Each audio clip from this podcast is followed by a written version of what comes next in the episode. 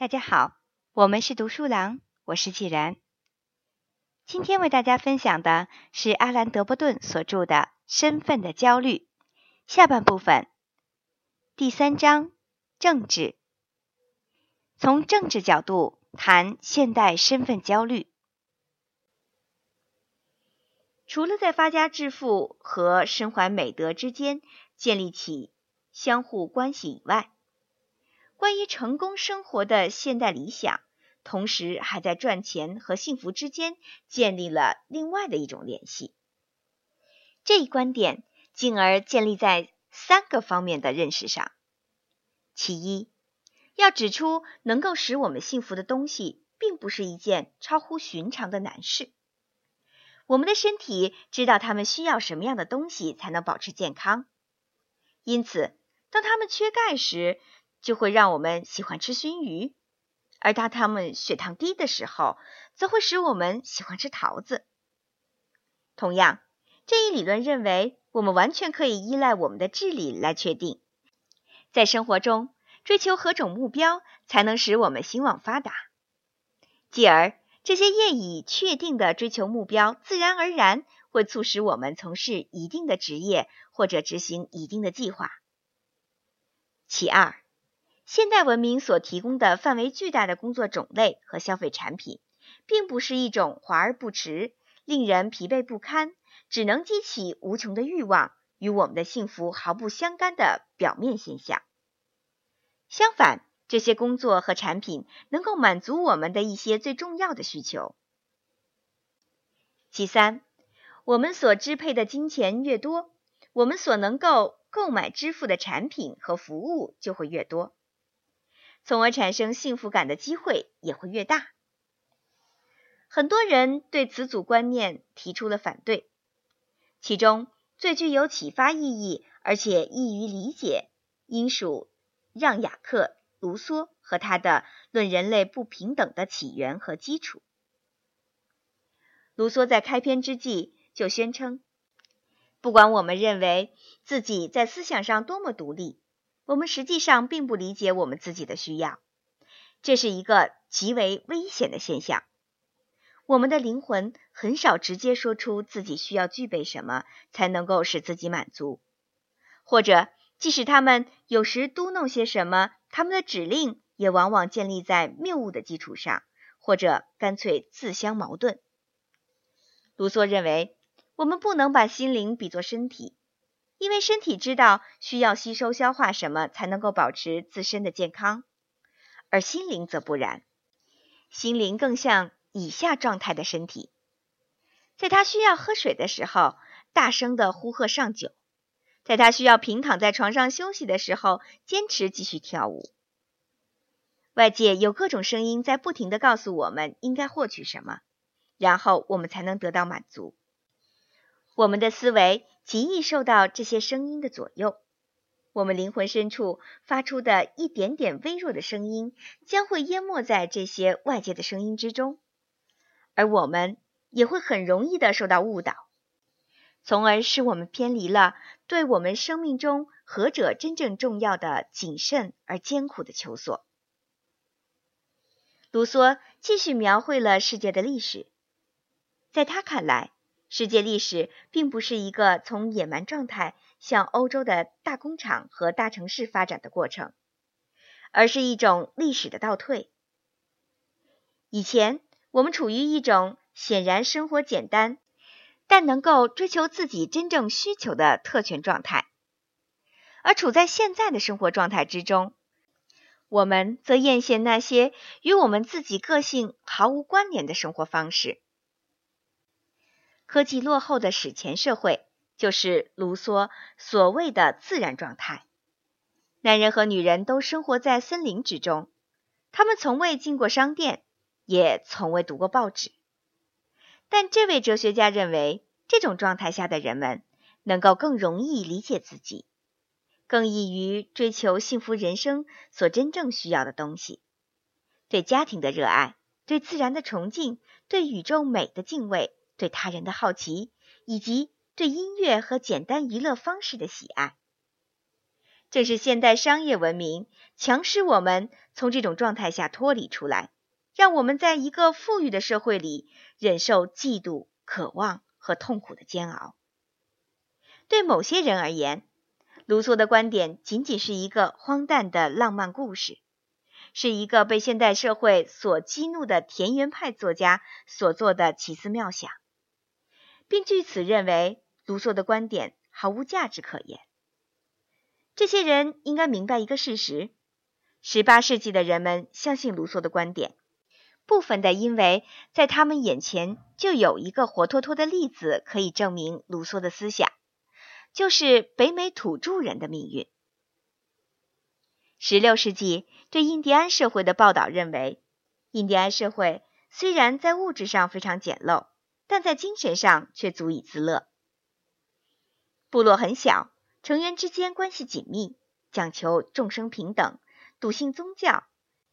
兴起娱乐，崇尚武力。就物质经济而言，印第安人自然非常落后。他们以水果和野生动物为食，以帐篷为家，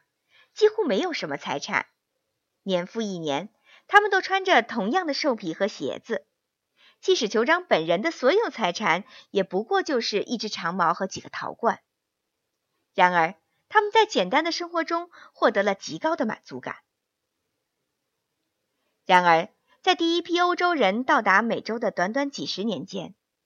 通过了欧洲的工业社会的科技和奢侈品的相接触，印第安社会的身份体系发生了急剧的变化。社会重视的东西不再是一个人的智慧和理解自然的能力，而是对武器、珠宝和酒的占有。现在，印第安人渴望得到的是银耳环、铜手镯、锡戒指、用彩色装饰玻璃制作的项链、冰镐、枪支、酒类。水壶、珠子、锄头和镜子，这些新的爱好并非凭空产生。欧洲商人蓄意的培养印第安人的种种欲望，从而使他们为了满足这些欲望，去捕猎大量欧洲市场所需要的动物皮毛。英国博物学家约翰·巴尼斯特牧师记载道：“到1690年为止，欧洲商人。”已经成功的诱使哈德孙湾的印第安人需要那些他们以前从来不需要的东西，因为他们此前从来没有拥有过它们。但贸易使这些东西成为必需品。二十年以后，旅行家罗伯特·贝弗里做了这样的观察：欧洲人把奢侈品引入了印第安人中，从而使他们的需求倍增。他们现在渴望得到他们以前从来都没有梦想过的成千上万的东西。颇为不幸的是，这些成千上万的东西，不管多么令人梦寐以求，似乎并没有使印第安人生活的更加幸福。很显然，他们比以前更加辛苦。在1739年至1759年之间，彻罗基部落两千名战士。大约猎杀了一百二十五万头鹿，以满足欧洲的需求。在同一时期，圣劳伦斯河北岸的蒙塔格尼印第安人向位于塔杜萨克的法国和英国商人每年出售皮毛一万两千至一万五千件之多。但幸福并没有随着交易水平的发展而提高，自杀率和酗酒现象开始上升。社区内部分裂成不同的团体，每个团体就如何分配那些来自欧洲的产品而争论不休。部落酋长根本不需要卢梭的理论来理解发生了什么，即使如此，他们都非常同意他的观点。在印第安人内部产生了摆脱欧洲奢侈品的呼声。十八世纪六十年代，在宾夕法尼亚州的西部。特拉华地区和俄亥俄峡谷地区的印第安人试图恢复先人的生活方式，而且出现了一些预言，说如果人们不能从贸易的依赖中解脱出来，那么他们的部落就会面临灭绝的危险。但这一切为时已晚。印第安人在心理构成上同其他民族并无二致，他们轻易地为现代文明创造的小小物件所吸引，从而拒绝听从那些平和冲淡的声音。这些声音讲述平平淡淡的部落生活的乐趣和傍晚时分空旷峡谷的美丽景色。面对那些同情美洲印第安人的人和任何一个可能会抱怨发达的经济具有危害性的人，商业社会的维护者通常会回答针对经济危害性的责难。没有任何人强迫印第安人购买那些彩色的玻璃制作的项链、冰镐。枪支、水壶、珠子、锄头和镜子，没有任何人阻止他们生活在帐篷里面，也没有任何人强迫他们渴望拥有带院子和酒窖的木质房屋。印第安人自己放弃了一个安静而简单的生活，这一点很可能可以证明他们以前的生活并不像人们所想象的那样惬意。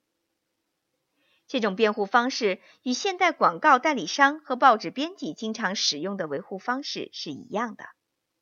他们也认为，他们不应该为以下的情况负责：即鼓励人们过分的关注名人的生活情况，过分关注流行趋势的变化，以及过分的关注对一些新产品的拥有。他们认为，各种媒体仅仅将这些题目相关的信息展示出来。这样，感兴趣的人就可以从中获益。同时，他们还暗示，在看到这些信息之后，会有更多的人自发地帮助弱者反省自己的灵魂，去阅读爱德华·吉本的《罗马帝王衰亡史》，或者对自己大限之前所仅剩的一点短短的时光进行思考。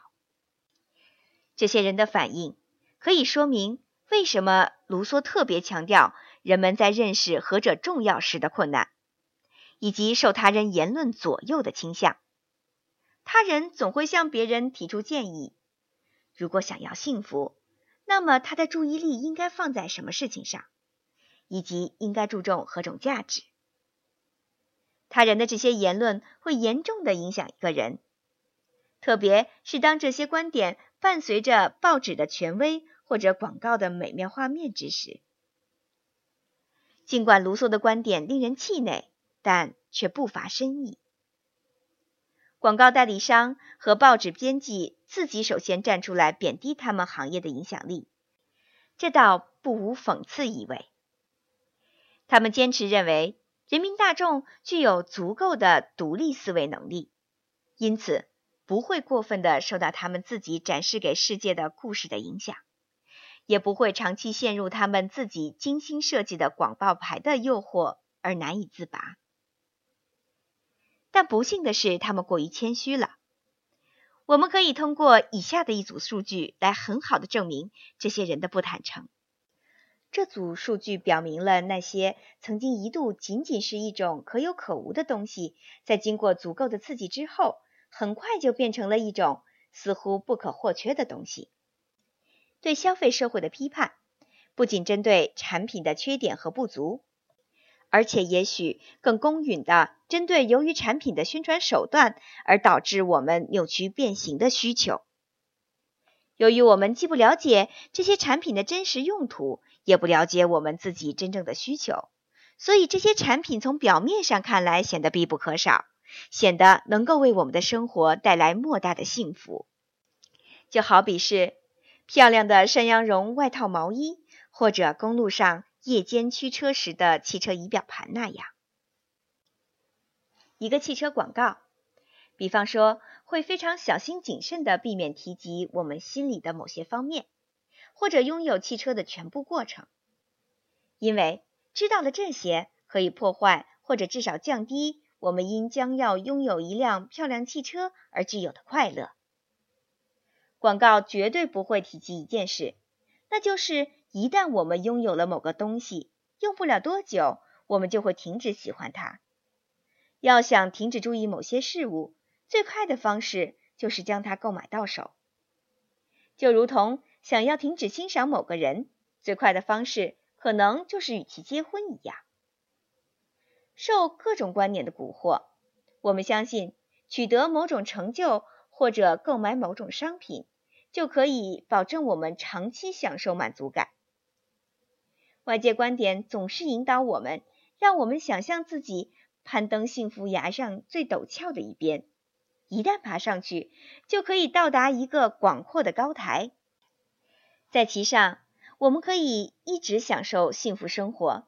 从来不会有人告知我们，一旦到达顶点，我们又会被换回谷底，重新处于焦虑和欲望的洼地中。生活。就是用一种焦虑替代另外一种焦虑，用一种欲望代替另外一种欲望的过程。这样说，并非要我们永远都不要努力克服焦虑，或者不要努力去满足某种欲望，而是要求我们在努力追求的过程中要明白一个道理：我们的任何一个目标向我们提供的一劳永逸的保证，按照目标本身的意思是不可能实现的。购买的汽车就如同任何一件我们已经拥有的美妙事物一样，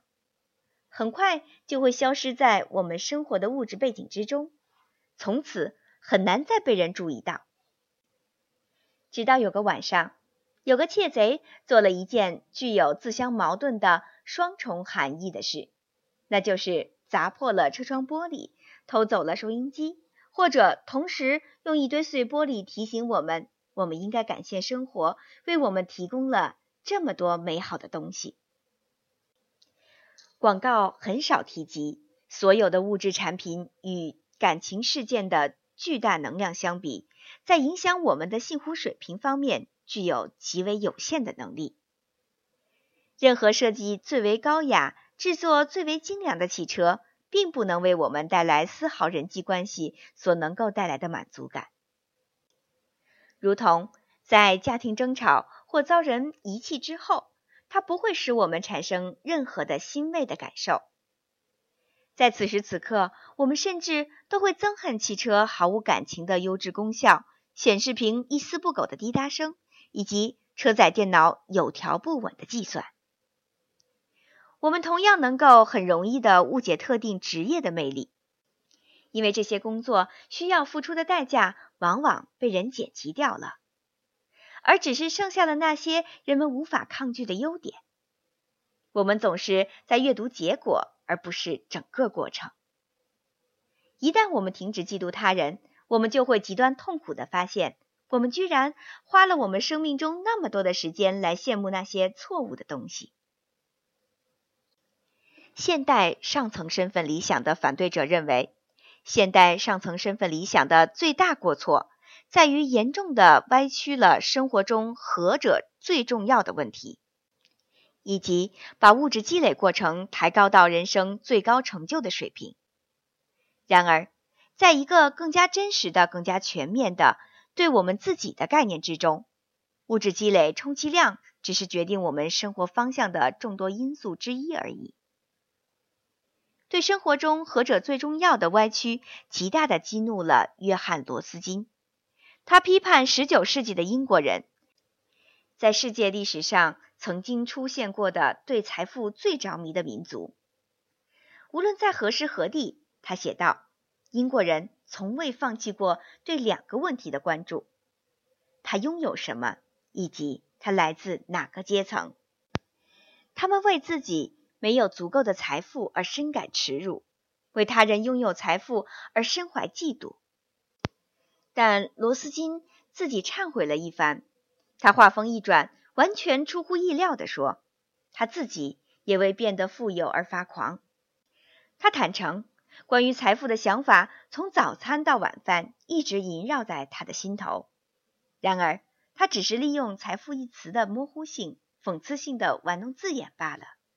他借此来强有力的说明，他的同胞们已经过远的偏离了美德，因为字典告诉我们，财富并不仅仅指大量的金钱，在历史上，金钱甚至都算不上财富的首要组成部分。财富内涵极为丰富，可以指从蝴蝶到书本再到微笑的所有东西。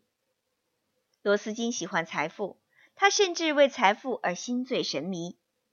然而，在他心目中的财富属于独特的类型。他希望能够拥有友好、好奇、敏感、谦逊、虔诚和智慧等方面变得很富有。这些素质，他简单的冠以为生活。在《给那后来的》一书中，他因此请求我们放弃日常把财富等同于金钱的观念，采取以生活为基础的思维观点。根据这种观点。世界上最富有的人将不再理所当然的是当地的商人或者地主，而是那些在凝视夜晚星空时深深感到惊奇的人，和那些能够理解和减轻他人痛苦的人。除却生活，别无财富。他吟诵道：“而生活饱含着他全部的爱的能力、快乐的能力以及欣赏的能力。”一个。能够养育最大数量的高尚而幸福人群的国家是最富有的国家。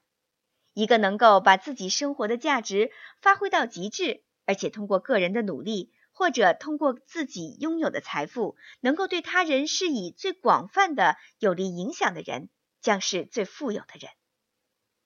好多普遍被认为很富有的人，其富有的程度实际上还比不上他们保险柜的锁子。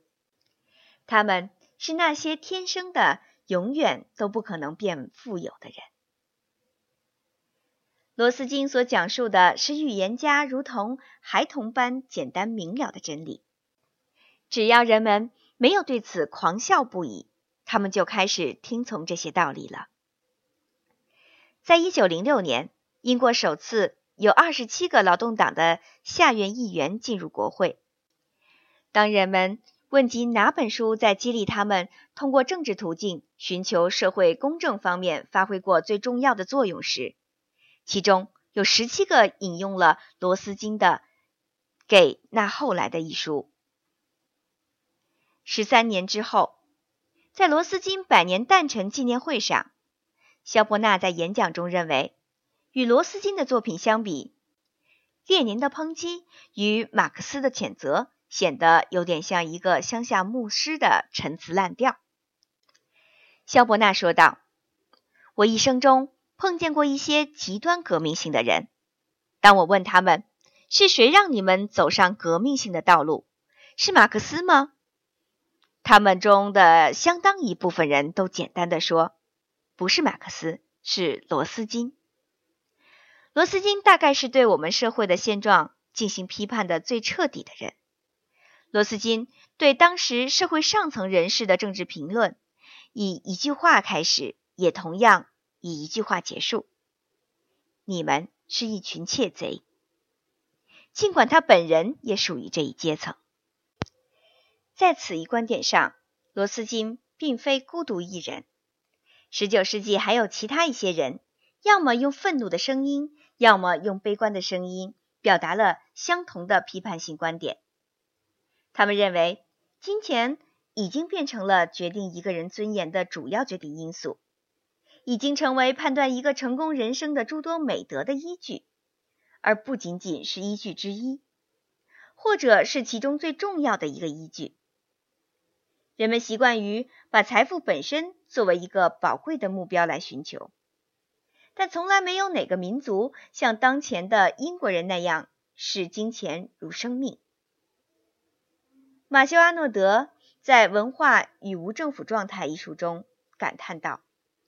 历史上从来没有任何一个民族能够像当今十分之九的英国人那样，坚信我们的地位、名望和幸福生活完全取决于我们是否富有。”同七年前的罗斯金一样，阿诺德劝诫这一世界上第一个也是最发达的资本主义国家的公民们，要他们。把财富仅仅视为获得幸福的众多手段之一。就阿诺德自己来看，幸福是一种内在的精神活动，其特征是人变得更加和蔼可亲，更加睿智通达，生活更加丰富，而对待他人则带有更多的同情。托马斯·卡雷尔完全支持罗斯金和阿诺德的观点，只不过他更加生气而已。在《麦达斯王》中，他问道：“英国日益繁荣的工业虽然创造了大量财富，但还没有使任何人发财致富。我们有奢侈豪华的物品供我们使用，但却忘记如何在这些物品之中生活。好多人吃的是珍馐美味，喝的是名酒，但他们的心目中，这是不是就是使他们更幸福了呢？难道他们就更善良、更漂亮？”更健壮、更勇敢了吗？难道他们真的就像他们自己所说的更幸福了吗？他们是否以满意的心态看待这个上帝创造的地球上的更多的事物和他人呢？或者是否有更多的事物和他人以满意的心态来看待他们？并非如此，我们已经彻底的忘记了在任何地方现金交易。并不是人际间的唯一关系。卡莱尔